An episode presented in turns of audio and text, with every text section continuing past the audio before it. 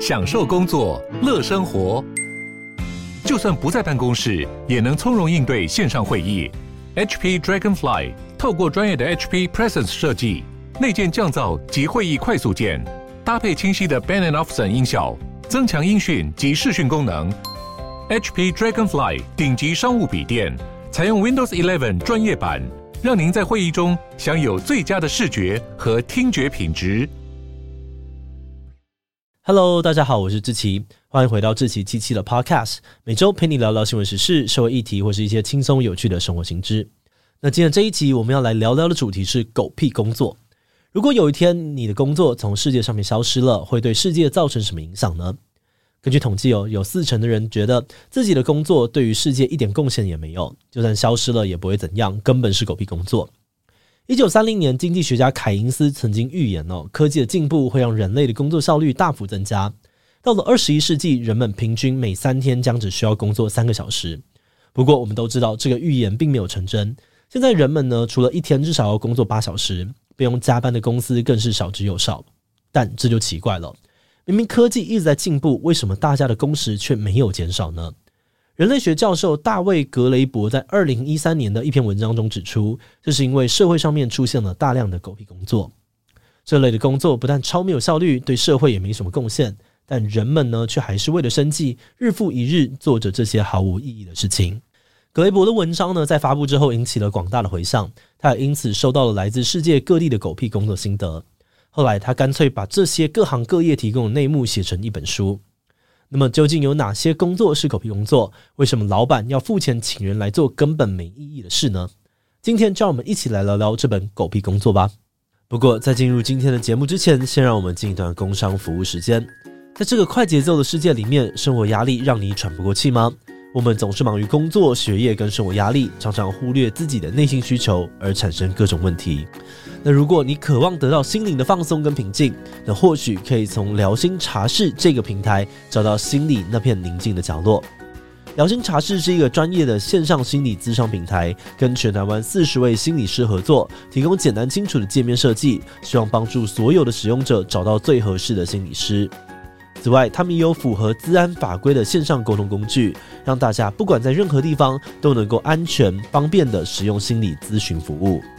那如果你遇到烦恼，却因为各种限制迟迟没有寻求帮助的话，现在就点击资讯栏的连接，上聊心茶室解脱压力，开启一段奇妙的心灵之旅吧。好的，那今天的工商服务时间就到这边，我们就开始进入节目的正题吧。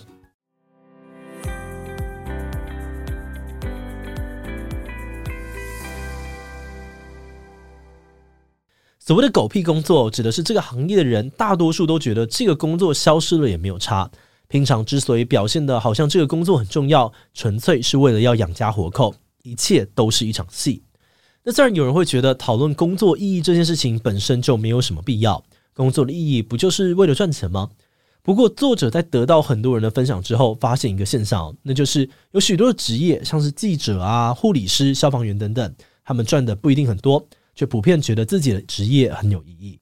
但同时有另外一批人，他们表示自己的收入虽然很高，每天坐在办公室里面吹冷气，但自己的工作的主要内容就是假装自己有在工作。他们每天都活在痛苦当中哦，需要找理由说服自己才有动力起床去上班。那么，什么样的工作会被归类在狗屁工作？这类型的工作又为什么会让人痛苦呢？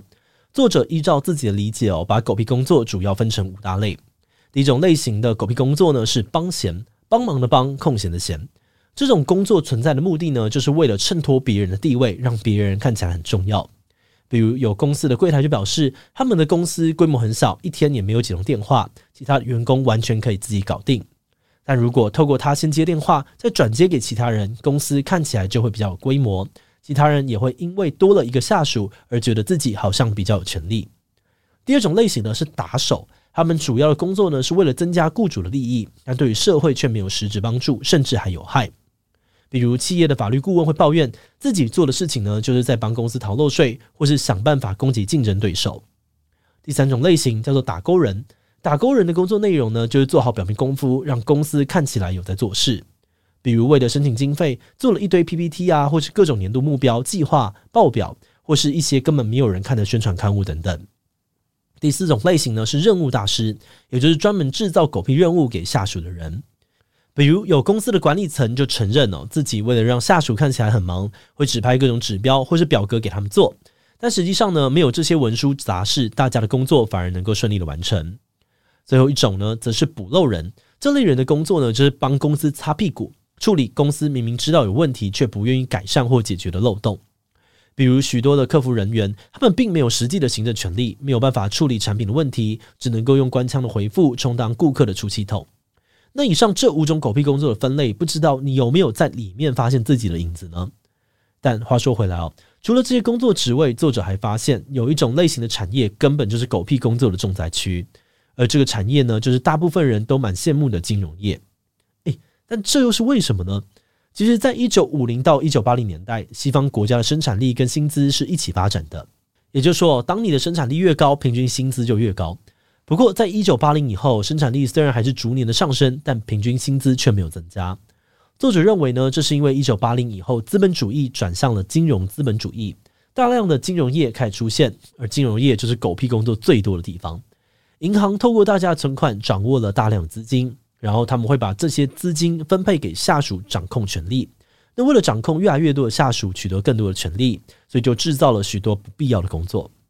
例如银行业呢，有一种审核资金是否合法的工作。如果依照正常程序哦，审核结果通常是一百 percent 合格。那因为呢，如果是不合法的资金哦，通常早就被转到洗钱天堂了。但银行为了避免全部合格呢，会显得太假。所以他们又会聘雇一个人来造假数据，让银行看起来好像真的有抓到违法资金。曾经有银行的风险管理师就发现，他们的银行呢，其实有八成以上职位都可以透过自动化取代，但主管却一直不这么做。原因是没有了这些员工呢，主管就没有办法施展权力了。那话说回来，作者也发现哦，现在这些被视为狗屁工作的职业，大部分在以前根本就不存在。那是什么样的原因让这些狗屁工作在这些年来大量的增加呢？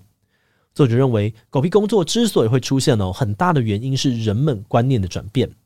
在过往，人们衡量薪资的单位呢是劳动成果，也就是你做了多少事，比如耕了多少地，或是做了几个产品等等。但是在工业革命之后，衡量薪资的标准却变成了时间，也就是工时制度，这是过去的人无法想象的。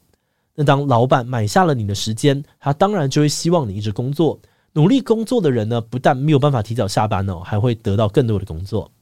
而且很多时候也没有这么多事情可以做，所以很多人呢就只好假装自己有在工作，或是增加一堆看起来有在做事，但实际上面没有产值的工作内容，这就导致大家做事变得很没有效率。根据统计，美国上班族真正有在做事的时间不到四十 percent，其他的时间呢都花在开会啊、回 email 或者其他的行政杂事。有不少人承认，自己呢会在工作时间做其他事情，当薪水小偷。不过，作者也指出，虽然很多人都对整天开会或是上班打混习以为常，但不管是做狗屁工作，还是当薪水小偷，都会对人的生理啊，还有心理产生很大的伤害。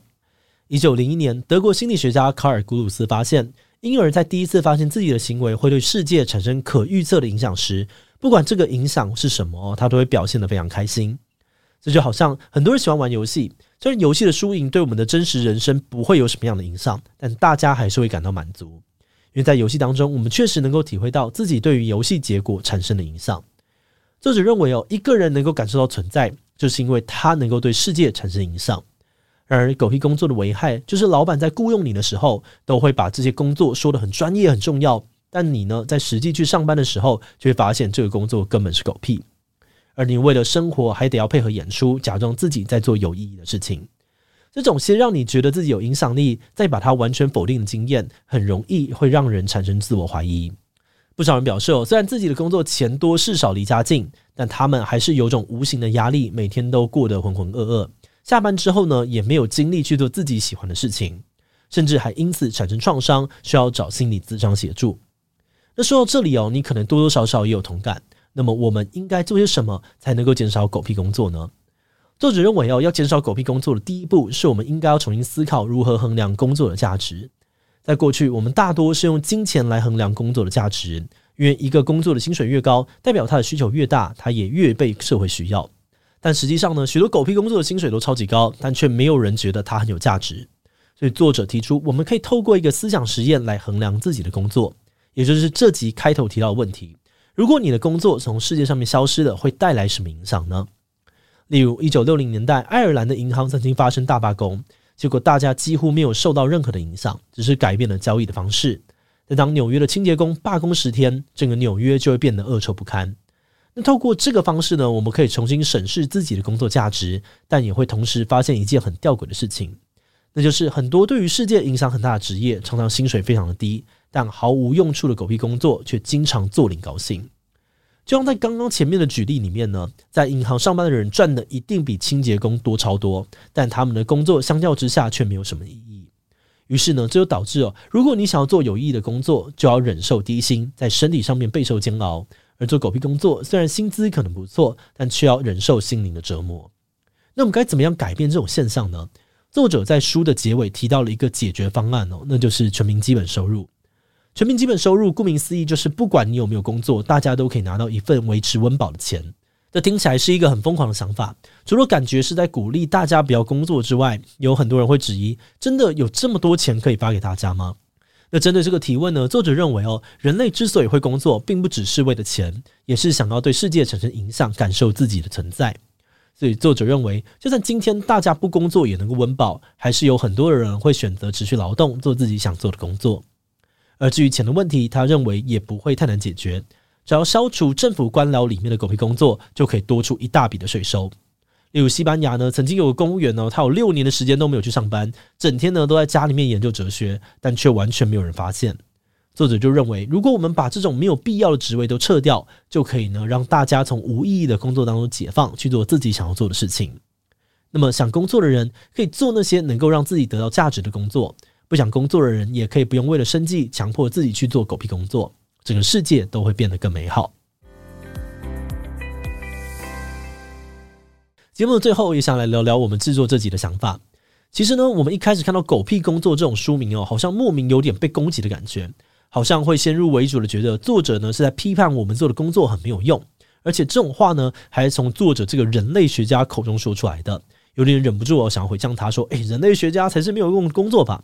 而且书里面的论点呢，很多我们也觉得有点太过武断，没有办法完全被说服。但我们认为这本书之所以呢还是值得一看，是因为作者关注的这些狗屁工作，其实是根源于工作者们内心的想法。很多人知道自己为了生计在做无意的工作，而这些工作也没有什么存在的必要，所以他一开始刊登的文章才会得到这么大的回响。作者也透过这本书哦，告诉很多正在受狗屁工作折磨的人，你们不孤单。那我们自己看完这本书之后，觉得这种钱多事少离家近，但却毫无意义的狗屁工作，最让人难受的部分呢，其实是你很难跟身边的人倾诉你的不舒服，因为当你对身边的人抱怨自己的工作，常常会得到一种身在福中不知福的回应。很多人会觉得你就是过得太爽，才有办法在这边抱怨工作没事干。家里呢的长辈哦，可能也会觉得工作的意义就是要赚钱啊，还要追求开心，或是对社会有意义，都是太天真的想法。但这种困境很容易让人憋出内伤，甚至造成一些心理上面的问题。所以，我们觉得，也许我们可以练习先放下成见，多多的倾听、理解身边朋友对于他们工作的想法，或是你自己就有相关的困扰，也可以尽量的跟身边亲近的人分享、倾诉哦。好的，那因为篇幅的关系哦，书里面还有很多有趣的内容没有办法谈到，比如说不同时代人们对于工作的看法，还有各种超荒谬的狗屁工作等等。如果你对这些主题有兴趣的话，我们推荐你可以去买这本《狗屁工作》，这是好书跟出版社哦。好的，那我们今天关于狗屁工作的介绍就先到这边。如果你喜欢我们的内容，可以按下追踪跟订阅。如果是对于这集狗屁工作，对我们的 Podcast 节目或是我个人有任何的疑问跟回馈，也都非常的欢迎你在 Apple Podcast 上面留下五星留言哦。